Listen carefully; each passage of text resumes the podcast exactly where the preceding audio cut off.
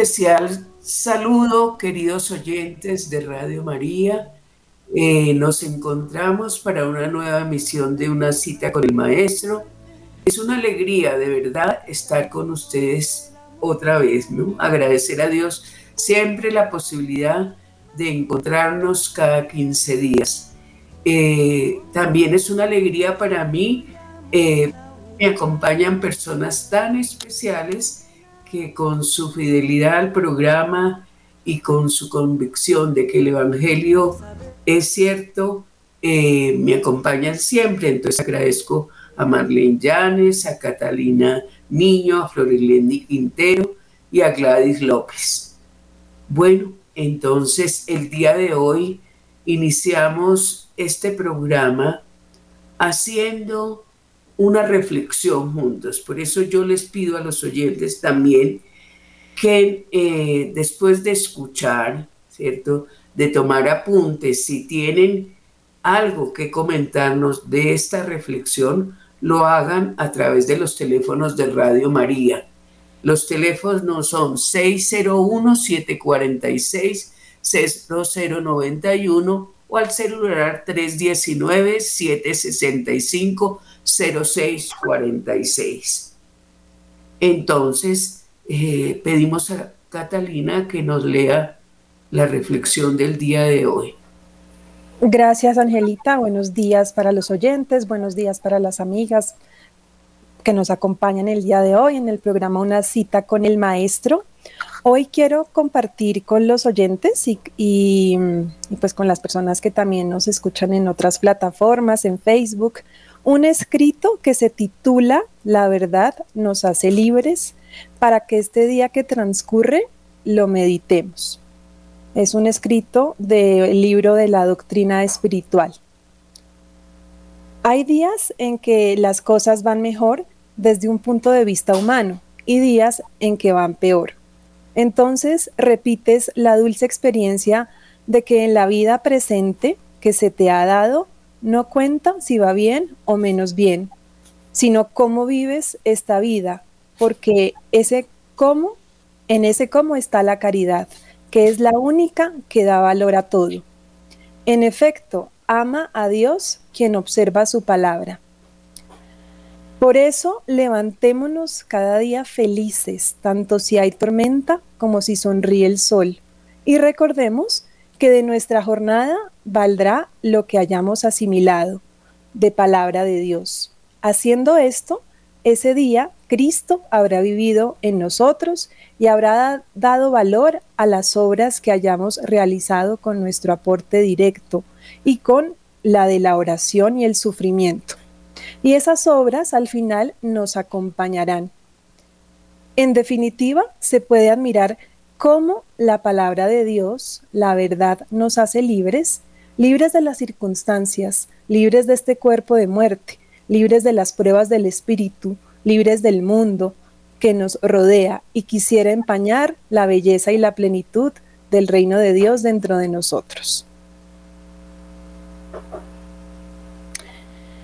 Bueno, yo al escuchar, al leerlo, que lo leí varias veces, eh, me preguntaba, ¿qué es la verdad? Y me respondí, para mí la verdad es Dios. Y tengo que tratar de hacer el esfuerzo cada, de cada día para vivir eh, o tratar de vivir como Él, como Jesús.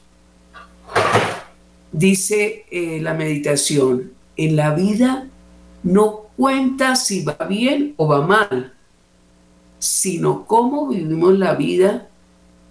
Y en ese caso pensaba, bueno, yo puedo incluir en mi examen de conciencia cada día cómo estoy, eh, cómo estoy haciendo el esfuerzo de tratar de amar, de vivir como Jesús. Entonces, eh, no sé, Florendi, si nos quiere cada una que vaya sintiendo como de aportar, de hacer este don a los oyentes. Eh, les pido. Sí, señora. Sí, señora. Buenos días para todos los oyentes, para las compañeras que están con nosotros también en el SED en este programa. Y es decir, que Dios eh, no se equivoca con cada uno de nosotros, que siempre hay algo por qué agradecer cada día. Eso me remonta a saber qué debo agradecer cada día, cuáles son esos pequeños dolores que puedo ofrecer eh, por otras personas, por su conversión, por sus dolores, por aquellos que sufren pruebas eh, materiales, espirituales o de salud y me remontaba a un encuentro que tuve la posibilidad de asistir hace unos días, que fue eh, cuando vino la Virgencita de Medjugorje aquí a la ciudad de Bogotá y el mensaje que nos traía la Virgen ese día. Entonces lo relaciono mucho porque lo que nos pedía la Virgen desde que apareció a estos jóvenes en Bosnia, lo que se nos pide es la Eucaristía diaria, la comunión, el Santo Rosario, el ayuno y el sacrificio. Entonces lo que me llama la atención también es que por todas partes Dios nos manda señales, nos envía como esas cositas prácticas que debemos hacer y es ese sacrificio. Y algo de lo que yo hago cotidianamente es eh, pequeñas mortificaciones por la conversión de otras personas, por las necesidades que nos piden. Entonces, por ejemplo, esta mañana antes del programa tuve una terapia que es física manual, que es bastante dolorosa. Entonces ahí en ese momento de dolor yo siempre ofrezco por aquellas personas que necesitan algo que me han pedido oración y esto les ayude dentro de mis pequeños dolores, les ayude a ellos también a salir adelante y a estar como también en la presencia de Dios en cada una de sus necesidades.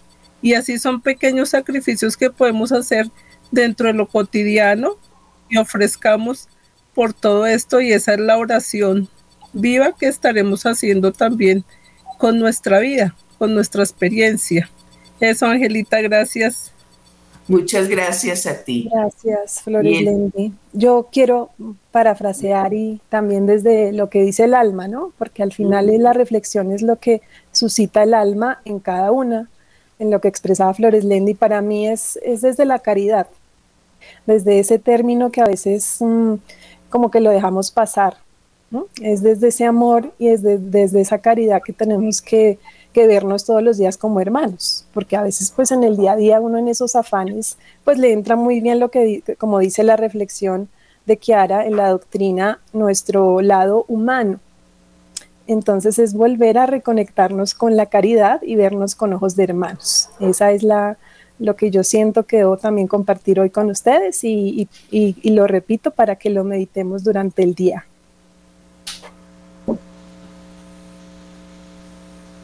Bueno, yo buenos días también a todos. Yo soy Marlene y, eh, para todos, entonces, frente a esto que nos leyó Catalina, me parece muy interesante que nos lleva también a reflexionar que tenemos el momento presente, cómo nos levantamos cada día y cómo lo vivimos.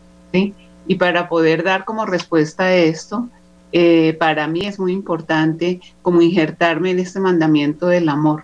Y en la medida en que yo esté en el mandamiento del amor, experimento de que la verdad sí nos hace libres porque estamos en esta dimensión sacro-humana, ¿no? Entonces, ese sería como mi comentario al compromiso de vivir cada día, la verdad nos haga libres.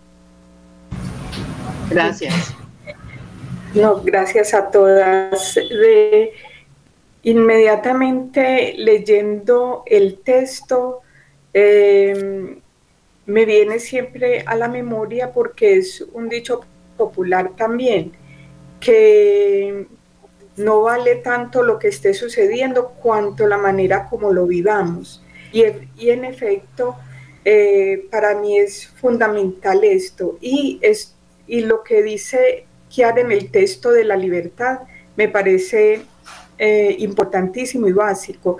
Y justo eh, la lectura habla de una realidad que viví justo el fin de semana y me pareció genial pues hacer la relación, porque era prácticamente así como dice el texto, de sol y de tormenta. Ustedes saben que ahora en, Medellín, eh, donde yo me encuentro en este momento, está cambiando el clima. Entonces, en efecto, vienen eh, mañanas de sol y tardes de lluvia. Este fin de semana yo tenía el compromiso de trabajar con una comunidad y, ya habíamos pensado que con los niños íbamos a hacer eh, lo que ellos llaman una pista jabonosa. Y este tipo de actividades es muy bueno con el sol, con todo. Y en efecto, la tarde fue de tormenta. Entonces yo dije, no, esto no, no da para pistas jabonosas. Entonces mm, empecé pues como a, hablar con los niños de que nada de pistas jabonosas, pero los niños nada. Ellos dijeron, no, pista jabonosa. Antes igual nos íbamos a mojar, la lluvia nos ayuda. Y yo, Dios mío bendito, ¿qué hago? Entonces, igual, yo no me podía poner a los niños en la pista jabonosa e irme a un rincón yo aburrida pues porque está lloviendo. En cambio, tuve que inmediatamente dar vuelco a mi pensamiento e irme para la pista jabonosa con los niños a, atajarlos para que no se fueran a caer, pero bueno, y fue un momento de diversión y de, y de gracia también para ellos y para, nos, y para mí misma, pues.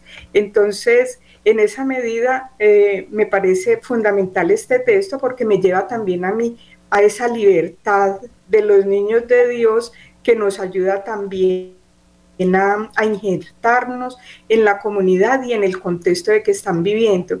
Entonces me pareció genial el texto y agradezco pues poderlo compartir hoy con, con todos ustedes. Gracias. Muchas gracias, Gladys muy linda. Eh, me parece tan bello escuchar como el alma de cada uno, ¿no? Como Dios eh, se manifiesta a través de cada uno de nosotros. Y seguramente los oyentes tendrán cosas tan lindas para aportarnos en un momento. Pero bueno, hacemos una pausa en este momento, una pequeña pausa para continuar.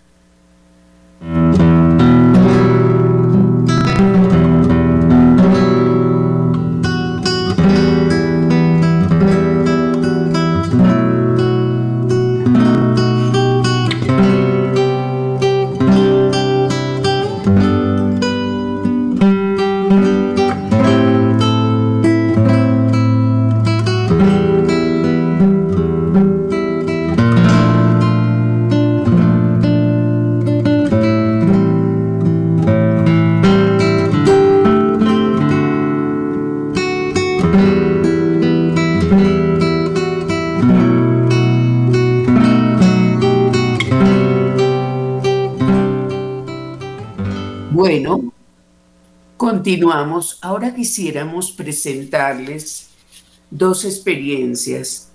Una de una niña de siete años, porque ustedes saben que los niños también tratan de vivir las palabras de vida, ¿cierto? Que son adaptadas a los niños. Y la otra, una experiencia de la providencia de Dios, donde, eh, como ustedes seguramente también los oyentes, experimentamos cuando hemos elegido a Dios amor, experimentamos su amor. Sí, también nosotros tratamos de, vivir, de poner en práctica el Evangelio.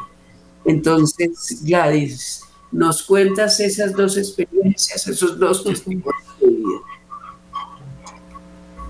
Sí, también muy muy grata a Dios de poder compartir con ustedes estas experiencias porque son realmente conmovedoras, eh, porque en este momento justamente de, estas situaciones de guerra, que todas las personas estamos también volcadas en ofrecer y en pedir, eh, generalmente pensamos que somos las personas adultas quienes, quienes hacemos esto.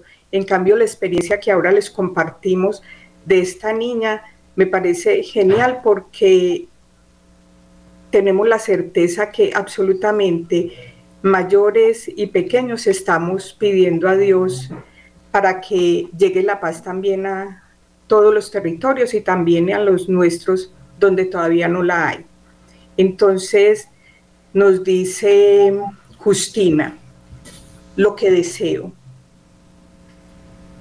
Les presentamos la experiencia de Justina, una niña de siete años que vive en Uruguay.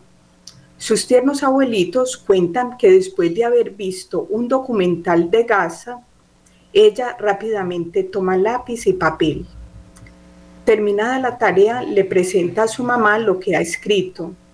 Después llega a la escuela y lo comparte con su maestra, quien inmediatamente pide autorización para que sea publicado su escrito.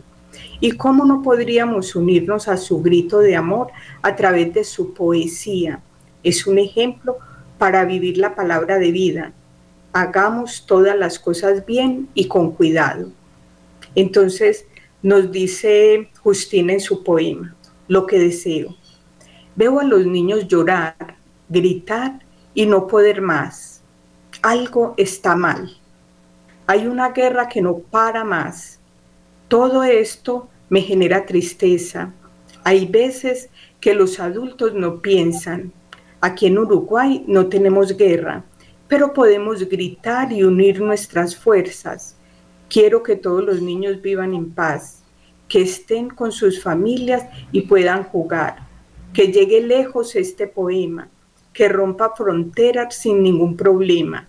Deseo que los niños de todas las edades junten sus fuerzas sin inseguridades. Esto nos escribe Justina de Uruguay.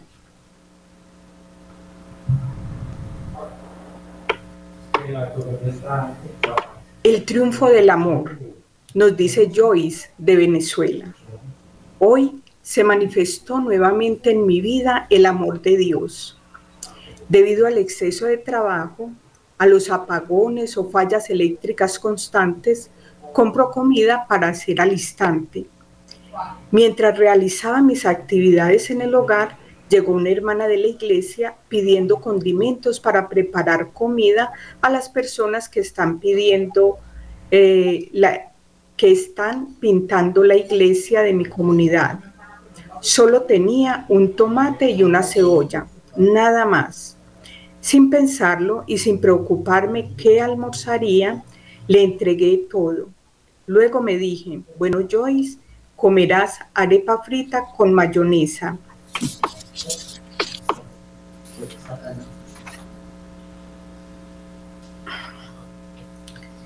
También tenía un poco de queso. Cuando estoy preparando mi almuerzo, me llama una de mis vecinas que tenía algo en su casa para mí y que fuera a buscarlo. Enseguida fui. Era unos pescados para freír. Ese día comí rico y además pude compartirlo con una vecina que me estaría acompañando en la misa de San Miguel Arcángel, patrono de mi pueblo. Comí y me vino a la mente las enseñanzas de Kiara y lo que he aprendido en el movimiento de los focolares. Agradecí a Dios por la providencia. Confío plenamente en el amor de Jesús y que si dejas de tener para dárselo al otro como si fueras tú mismo, siempre su mirada estará puesta completamente en ese abandono. Esto nos contó Joyce de Venezuela. Bueno, tantas experiencias, tantos testimonios que llenan la vida y hacen eh, nuestra vida con un sentido, nos llena de felicidad. También los niños que comiencen de verdad, y hay tanto en este momento muchos colegios, muchas instituciones donde empiezan los niños a hacer práctica, a poner en práctica la palabra de vida. Bueno, ahora vamos a escuchar a Marlene Llanes con un artículo que eh, dice eh, así, el artículo dice, lo que quieren decir nuestros gestos. Entonces, Marlene. Bueno, complementario pues a lo que hemos estado diciendo, una forma también de, comunicarnos, de expresar nuestras emociones y todo, pues se centran no solo en el lenguaje verbal, sino también en la forma de expresar nuestro lenguaje corporal y por eso este título pues también nos pone como en esa dinámica lo que quieren decir nuestros gestos. Estos gestos están relacionados con las emociones y la forma como movemos nuestro cuerpo, como hablamos. La hemos, eh, este, eh, este texto fue escrito por un profesor psicólogo, Jerónimo Alayón, y de, Venezuela, y su fuente que vamos a citar es el Nacional. La emoción siempre tiene sus raíces en el inconsciente y se manifiesta en el cuerpo. Uno de los temas que más interés suscita cuando dicto cursos sobre liderazgo comunicante es sin duda el del lenguaje corporal. Cuesta creer que un alto porcentaje, 70% según algunos especialistas como Peace, Davis y Hall, del lenguaje emocional y actitudinal, se exprese por vía de nuestros gestos faciales, manuales, corporales y por el modo como nos dispongamos. Por ejemplo, en torno a una mesa o como miremos con el cuerpo. Si no solo los ojos miran a nuestro interlocutor, el cuerpo habla y tiene su propia gramática. Como en toda lengua, la corporal se conforma de un inventario de signos y un ordenamiento sintagmático de estos, que son pequeñas partículas no verbales que se ensamblan en unidades mayores del mismo modo que los lexemas y morfemas constituyen palabras y estas a su vez se asocian en estructuras sintácticas mayores tales como la oración. Hay, por tanto, dos campos principales de estudio de la comunicación no verbal. El campo kinésico, que ocupa la de los gestos, y el campo proxémico, que es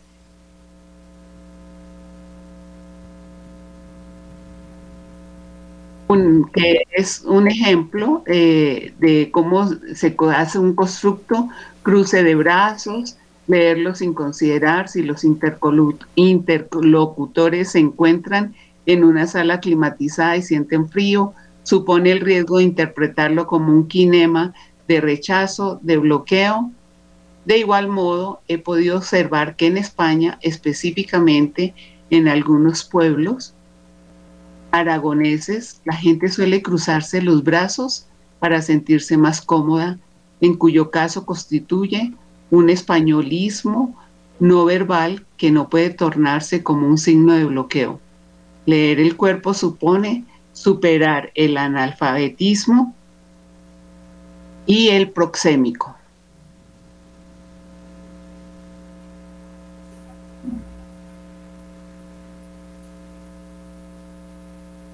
En términos más sencillos, podríamos decir que los gestos, las posturas, las miradas visuales, faciales y corporales, entre otros signos, se combinan para construir un mensaje no verbal que pasa desapercibido para la mayoría de las personas y cuya interpretación requiere de un entrenamiento muy específico y especializado para evitar, por ejemplo, interpretar mal una muletilla gestual o un signo extracomunicacional es entender de qué modo es realmente su apreciación sobre el evento que estamos expresando las emociones.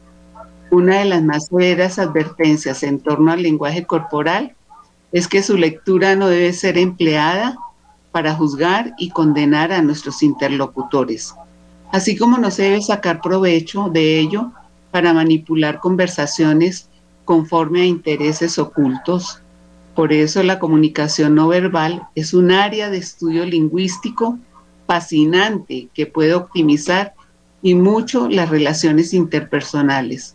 Nos permite leer los mensajes emocionales y actitudinales enmascarados y así ayudar a nuestros interlocutores puedan expresarse finalmente con mayor honestidad.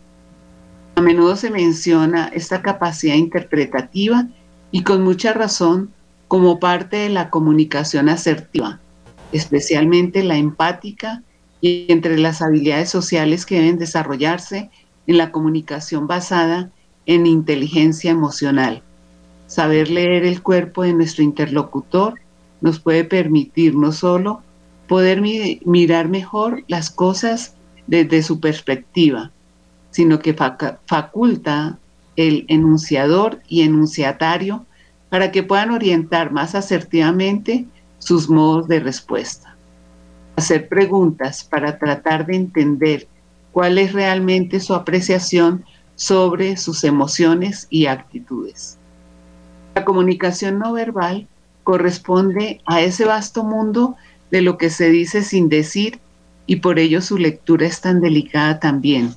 Al fundarse en lo tácito, nos da un margen de maniobra dentro de la prudencia, pues en ocasiones el lenguaje corporal de nuestro interlocutor nos dirá que más que mejorar un proceso comunicacional, será mejor cerrarlo y tal vez hacerlo de un modo definitivo. No pocas negociaciones fallidas fueron precedidas por un lenguaje no verbal cargado de signos negativos cuya lectura habría bastado para alertar a la parte que más arriesgaba. En definitiva, Wittgenstein nos aseguraba que los límites de nuestro mundo están significados por los límites de nuestro lenguaje, en el caso de la comunicación no verbal, esa frontera lingüística y ontológica se difumina y expande inconmensurablemente tras la niebla del complejo ecosistema humano de las emociones. Es, es este el artículo que nos pone entonces en sintonía, en sintonía de lo que tiene que ser realmente la comunicación. Y estos términos de kinestésico lo tenemos que central, que es el lenguaje corporal, que es el conjunto de movimientos, nuestra mirada, nuestra postura, nuestros gestos, por ejemplo, cuando damos la mano, cuando damos un abrazo. Y la parte proxémica es esa distancia que tenemos con las personas al hablar. Hay algunos que se acercan mucho a nuestro cuerpo, hay otros que lo hablan con cierta distancia, pero lo importante es el que esté hablando se sienta cómodo cuando habla. Entonces, esta es una invitación a que tengamos presente eh, la comunicación y cómo tenemos que actuar en el momento presente y cómo nos comunicamos. Muchísimas gracias a todos por este artículo del profesor Jerónimo Alayón de Venezuela. Yo cuando lo escuchaba pensaba en un momento eh, que tiene que ver mucho con la caridad, ¿cierto? Porque no es algo como más que científico, porque nosotros en muchos momentos podemos faltar a la caridad cuando tenemos un gesto con las personas de desplicencia eh, o de rechazo también, ¿no? Que también no podemos, no solamente las palabras, sino también los gestos son los que alejan muchas veces a las personas si las hacemos sentir mal. Entonces eh, me llamaba mucho la atención. Yo no sé si alguna de ustedes quiere hacer algún comentario al respecto. Angelita, pues mm, cuando, cuando Marlene hacía la lectura en voz alta, porque esto es un ejercicio muy interesante, yo como maestra lo digo, pues me venían muchas ideas. Yo como lingüista pues trabajo también este tema y, más allá de lo que nos expresa, que está muy, es muy juicioso el, el, autor Jerónimo Alayón con toda su descripción, cómo, cómo nosotros debemos realmente aprender un poco más sobre el lenguaje no verbal. Yo pongo el ejemplo de los no oyentes, ellos que nos expresan con palabras y todo su lenguaje es no verbal. Entonces es como ponerme en el lugar de las personas que no oyen, pero que hablan con su cuerpo, con su mirada, con sus gestos y como entrar en esa relación. Tú muy bien lo, explicaste, Angelita, cuando a veces faltamos a la caridad porque o miramos mm, desde el inconsciente, podemos también a veces no ser conscientes de miradas, de esa gestualización que hacemos. Entonces es, también como una reflexión de cómo estoy mirando y corregirnos. ¿sí? Es como cuando uno se mira al espejo y uno dice, uy, esta soy yo, esta, son, esta, esta es mi otra yo.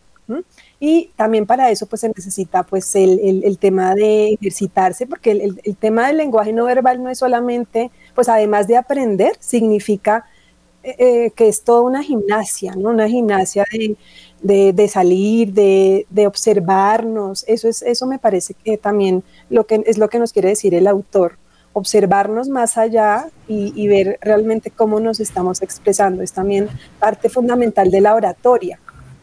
Sí, hay mucho, hay mucho por decir, un tema muy amplio, pero, pero muy interesante que lo, que lo reflexionemos hoy en, en el programa.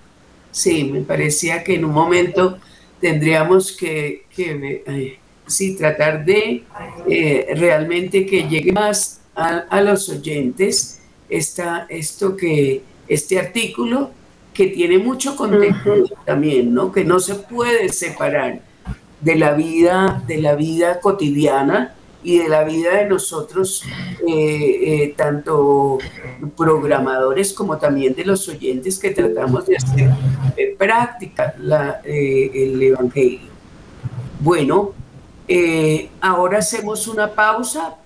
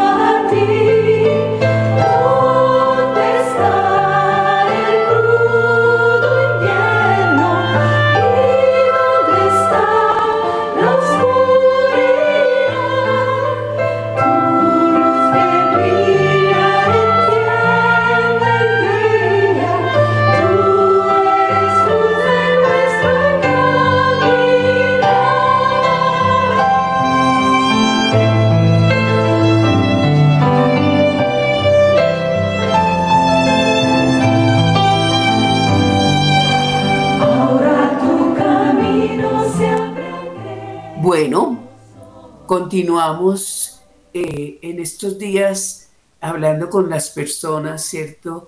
Encontramos muchas veces que los, los padres, los abuelos tienen grandes inquietudes sobre la adolescencia, sobre esta edad que para los muchos, muchas eh, personas es difícil.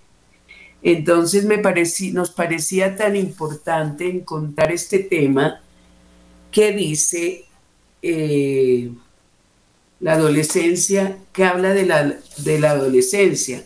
Entonces le pedimos a Flores Lendi que nos cuente un poco sobre ese artículo. Y cómo sí, Angelita. Sí, Angelita, muchas gracias. Primero, el día de hoy exaltamos a los psicólogos y psicólogas en, sus en su día porque hacen parte importante también de nuestra existencia y sabemos que hay muchos que nos escuchan y que también les servimos de guía con alguno de nuestros temas. Este artículo es de la revista Ciudad Nueva del psicólogo italiano Eso Asietti, eh, que se llama Adolescencia, Problemas o Posibilidades. Eh, anteriormente nos hemos centrado en artículos eh, de la dimensión física, intelectual, pero hoy nos vamos a profundizar un poco en la dimensión de lo afectivo y relacional. Eh, todo sucede por leyes evolutivas, como tenemos entendido, que son inscritas en el ser humano como esa libertad de las personas para determinar sus vidas. Es ahí en la adolescencia donde se desarrolla ese cerebro instintivo que es particularmente fuerte, con algunas consecuencias que pretenden preparar a la persona para la vida adulta. Y es precisamente por esa razón que nos preparamos para profundizar en la dimensión de la relación y la afectividad. Esa dimensión de la relación afectiva, la dimensión interior del adolescente se caracteriza por una intensa dimensión afectiva y sexual, ese fuerte impulso afectivo y sexual determina una serie de problemas típicos del adolescente. esa relación con el adulto empieza a verse un poco agrietada, el adolescente comienza a tener una serie de tensiones y dificultades debido también a su necesidad de autonomía y de ser o mostrarse ya independiente. A pesar de que esto es un fenómeno típico de la adolescencia, pues es importante también proporcionar indicaciones sobre el uso de la propia sexualidad, sugiriendo consejos útiles para ayudarles a dominarse a sí mismos con información sobre la necesidad de ser de la sexualidad y que es como un don de sí mismo al otro. O sea, debemos mostrarles eso, que es un don para el otro, esa sexualidad. Es típico, por ejemplo, utilizar la mentira como medio para parecer más seguro y defenderse ante las críticas o el bullying de otros pares en estas edades. Todo esto se debe a diversos factores. En primer lugar, están influenciados por los medios de comunicación, la falta de una educación afectiva y sexual de calidad, que es combinada con la delegación de familias a otros organismos educativos que a menudo carecen de valores. Es ahí precisamente donde tenemos que estar atentos también a, a quién le estamos delegando esa función. A los hombres les resulta más fácil controlar sus instintos, eh, el sexo masculino, tanto que la pornografía y la sexualidad mezquina a menudo corren el riesgo de crear una adicción real que puede durar muchos años. Esa vida en grupo también representa su forma de crecer, de desprenderse de la familia en busca de una identidad que a menudo es agotadora y también presenta en esta actualidad muchos riesgos. A menudo esa necesidad de identidad es tan fuerte que incluso los buenos, los buenos jóvenes corren el riesgo de formar parte de grupos que son desviados y arriesgados, también porque ellos temen al bullying que le hagan otros compañeros y no se adhieren a esos sistemas nuevos. Hay que hacer, por tanto, un discurso significativo sobre el uso también de los medios de comunicación y en particular de Instagram, TikTok, Facebook y las diversas redes sociales que se han convertido en el lugar de intercambio y de extensión de la propia identidad de estos jóvenes. Con la búsqueda espasmódica de seguidores como confirmación de su propia autoestima. Es decir, eh, ponen una imagen, ponen una situación y siempre es esperando toda la aprobación de muchos otros que aprueben lo que ellos están haciendo y eso los hace quererse. Y es traumático para ellos el ver cuando tienen pocos likes. La modalidad también relacional es de suma importancia y tendrá que lograr que el adolescente sea cada vez más maduro. Ese problema afectivo sexual se inserta en el proceso identitario que empuja al adolescente a experimentar con modos de relación superficiales, promiscuos y desordenados. Es ahí precisamente donde los padres debemos trabajar arduamente para facilitar el camino hacia esa madurez por medio de un consejo apropiado en el momento indicado. Como por ejemplo presentar tu visión de la afectividad y la sexualidad, en particular de la sexualidad, que se debe siempre presentar como la energía inherente al hombre y a la mujer, que debe manifestarse a través del don de sí mismo que es para el otro, y también de proporcionar indicaciones concretas para ayudar al adolescente en el manejo de esta energía sexual. Ese es el, el artículo. Me pareció muy interesante porque exhorta a nuestros jóvenes, nos exhorta también como padres a que estemos pendientes de nuestros adolescentes, de qué es lo que les estamos mostrando, cómo los estamos ayudando, cómo estamos permitiendo que ellos usen todas estas redes sociales, siendo que son menores de edad estar como muy atentos a qué es lo que están mirando, o sea, sacar también un tiempo y un espacio para dedicarles en esta edad que es crucial y definitiva para su futuro. porque de su presente seguramente ese futuro se verá también afectado por las cosas que están viendo y por esas desviaciones como se ve en el artículo de tipo no indicado para ellos en muchos momentos. Entonces me pareció súper actual este artículo y nos exhorta pues básicamente a esto. No sé si alguna de las compañeras del se tenga algún comentario adicional que nos ayude también a que nuestros oyentes tengan más claridad acerca de estos procesos con los adolescentes. Gracias. Sí, no sé si alguna quiera opinar al, al respecto algo. ¿Qué dice Marlene?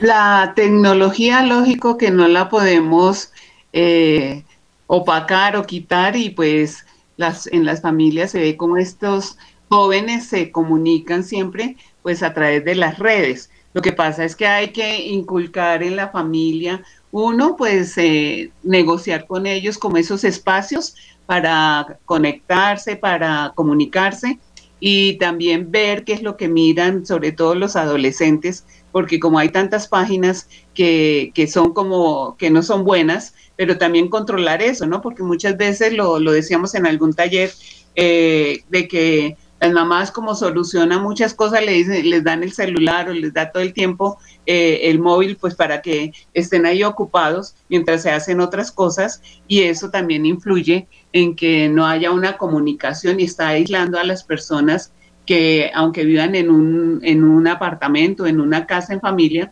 cada uno está eh, metido en su cuento con el celular y ya no hay comunicación. Entonces es eh, reconociendo que sí, la tecnología trae un beneficio, hay que saber controlar estos medios. Me parece que, ese, eso se tiene que inculcar desde pequeños. Gracias. Eso. ¿Y Gladys qué podría aportar? A mí me parece muy acertado lo que acaba de decir Marlene, porque justo en esos días también he estado eh, estudiando lo del grooming, que es tan eh, una técnica que han utilizado también últimamente, no solo para, para hacer bullying cibernético, sino para, mm, para involucrar a los jóvenes, a los adolescentes en trata de personas, en prostitución. Entonces, este tipo de cosas que ponen en alerta también a las familias porque es importantísimo esta vigilancia permanente, tener estas aplicaciones que ayudan a los papás a hacer el seguimiento de lo que están viendo sus, sus hijos en las redes sociales, porque fácilmente como están solos, como decía Marley, mientras la mamá o el papá están ocupados en otra cosa, están expuestos a este tipo de, situaciones que los llevan a muy, muy importante esa vigilancia. Gracias por el artículo, Flores Lenti, muy, muy interesante. Gracias, gracias. ¿Y Catalina, quisiera decirnos algo? Pues mm, también lo ilustra uno mucho para comprender a los adolescentes. A veces uno sin saber en qué etapa están, ahí muy bien también lo dice el psicólogo que yo ya lo he estudiado un poco al profesor italiano, él, eh, él es muy acertado en todo lo que nos dice porque pues a veces uno desconoce las etapas y hay que estar muy, muy pendiente, ¿no? Es un proceso que que se ve en el chico, en, la niña, que, tiene cambios en su, también en su apariencia física, está en una etapa de reconocerse. Entonces nosotros como adultos y, también como personas que, pues, que hacemos un acompañamiento, es bueno estar muy presente. A veces uno, como muy bien dice Marlene y, y Gladys, nos ausentamos porque nosotros mismos también creamos e, e, esa adicción a veces, ¿no? Porque está la tecnología la que nos está también diciendo, mm, tiene que trabajar o tiene que hacer estas tareas y nos olvidamos de estar presentes. Entonces en eso yo creo que, que también hay que, hay que hacer como un llamado de atención, y de estar muy pendientes y, cambiar también las actividades. Entonces decir, bueno, hagamos actividades diferentes al aire libre, estemos pendientes. A veces suena eh, mm, pues feo decirlo, pero si hay momentos de decir, bueno, basta con el celular, lo dejamos a un lado y, cambiamos eh, un poco la mirada y hacemos otras, sí, hay, mucho por hacer, la lectura, el juego, mm, dialogar, a veces pasa que en la mesa ya ni se dialoga. Entonces era, era como mi, mi, mi, llamado de atención también y, y hay que estar pendientes. Gracias, sí, realmente es un artículo muy valioso en este momento, ¿no? Para todos, para también para los educadores en este momento que tienen, que no saben cómo hacer y cómo llegar a los, a, los chicos, cómo acompañarlos en todo el proceso formativo. Eso, eh, no, yo invito a los oyentes, eh, si quisieran hacer alguna llamada para opinar sobre algo, hacemos una pequeña pausa muy pequeñita viendo el trigo madurar y crecido bajo el sol, ya se puede almacenar.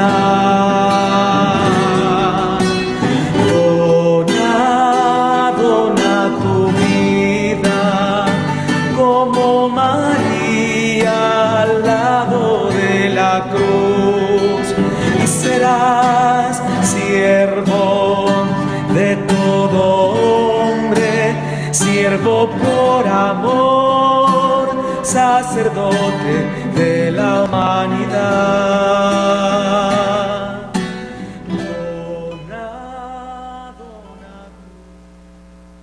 Bueno, entonces que, quisiéramos ya, estamos eh, a muy poco tiempo de terminar el programa, pero a ver, me gustaría en un momento como que tratáramos de pensar cada una, cada una algo así, algo que nos sugiera a los oyentes de lo que hemos dicho, eh, porque hablamos de esta verdad que nos hace libres, ¿cierto? Que les pudiéramos como en un momento aportar algo más. No sé quién de ustedes nos quisiera decir, Gladys, ¿nos quieres aportar algo para ya concluir como una algo final, una, una para que para vivir, para poner en práctica.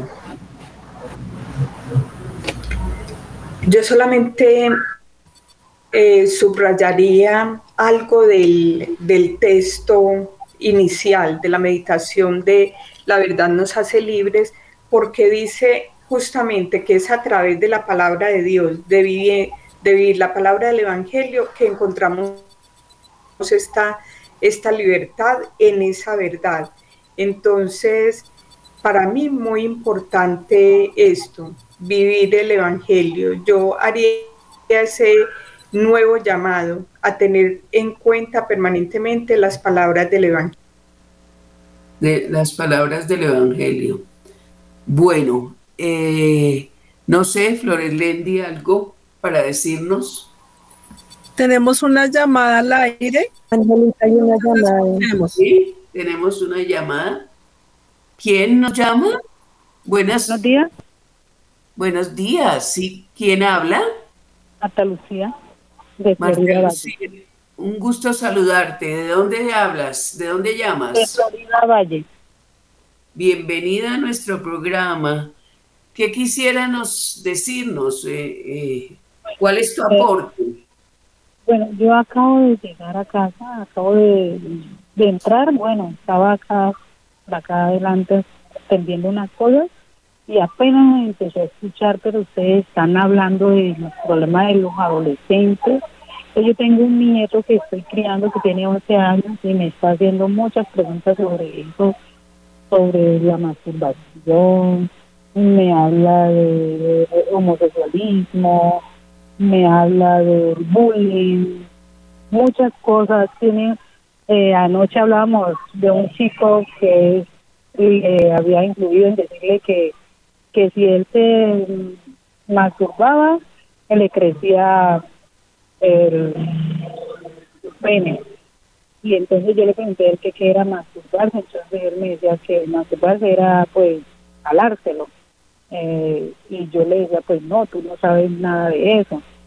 Y también me dice que está empezando a sentir que el pene se le mueve solo y entonces, bueno, quisiera eh, poder eso, pues saber sobre eso, a ver si apenas llegué, ¿no?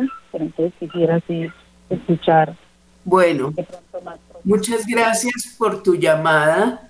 Eh, yo pediría en un momento a las psicólogas, eh, muy brevemente, porque ya estamos llegando al final del programa, eh, entonces algo que le quisiéramos decir, pero que sea muy corto porque ya nos quedan pocos minutos, yo te invito que a lo mejor pidas a, a Radio María nuestro teléfono y te pongo en contacto con las psicólogas, pero no sé si quieran decirle, no sé si Marlene o, o Florendi.